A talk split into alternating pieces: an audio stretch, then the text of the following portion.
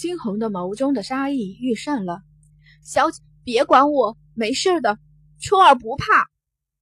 这一次，春儿没有哭，她只是微微煞白了脸，却依旧强作镇定的说着。古蟒笑得愈发放肆了，真是古主仆情深啊！不过爷看这丫头也挺标致的，干脆都留下来，一起给爷暖床吧。放屁！金红猛地骂出声，下一刻，手中的橙色的旋律直直地射向了古蟒。古蟒嗤笑：“二级而已，我倒是有多高啊？原来也就是这样。”说罢，伸手。直接挡了上去，却也是此时，金红猛地一闪身，而后直接闪身到了古蟒身后。他的动作很快，几乎没有人看清他是怎么动作的。没错，金红的二级旋律是比不上已经到了四级的古蟒，但当速度加上飞一般的旋律之时，或许就不同了。他从袖中掏出了一个匕首，冰凉的匕首直接抵在古蟒的脖颈上。那冰凉的、突如其来的触感让古蟒猛地一震。金红看着他，放开他，否则我让你见不到明天的太阳。古蟒又岂会如他意？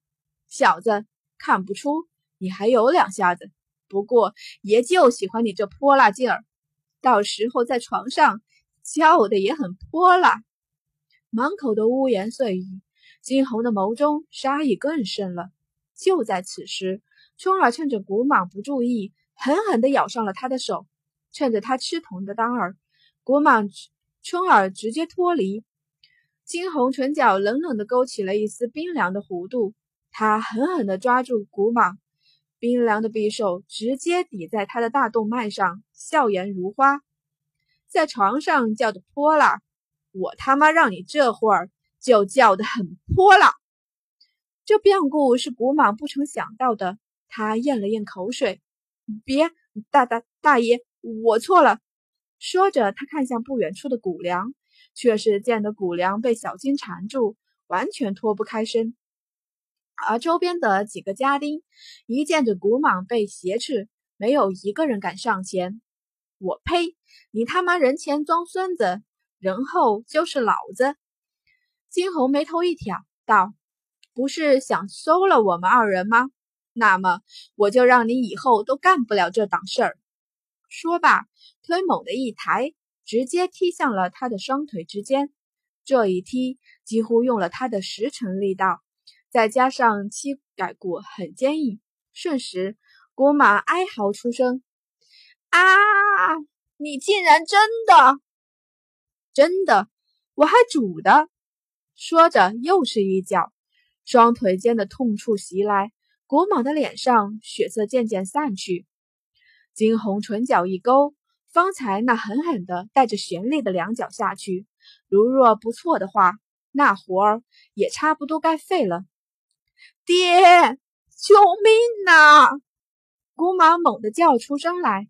正在跟小金对峙的古良，在听到这声后，脸色冷。冰冷，而后转头看向一边被挟持的惨无血色的古蟒，他摆脱了小金，直接飞升到了金红跟前。爹，救我！古蟒的脸上一片惨白，身后金红的脸上杀意一片。老东西，你这儿子，我便帮你教训了，不用谢。古莽的手捂着双腿之间，只一眼。古良便知道方才发生了什么事情，他的脸色气得铁青。狂妄的兔崽子！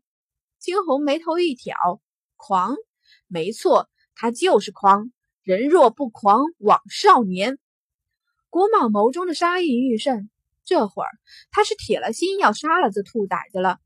这小子竟然有一个与他抗衡的契约灵兽，不敢想象，若是任由他就这样发展下去，以后。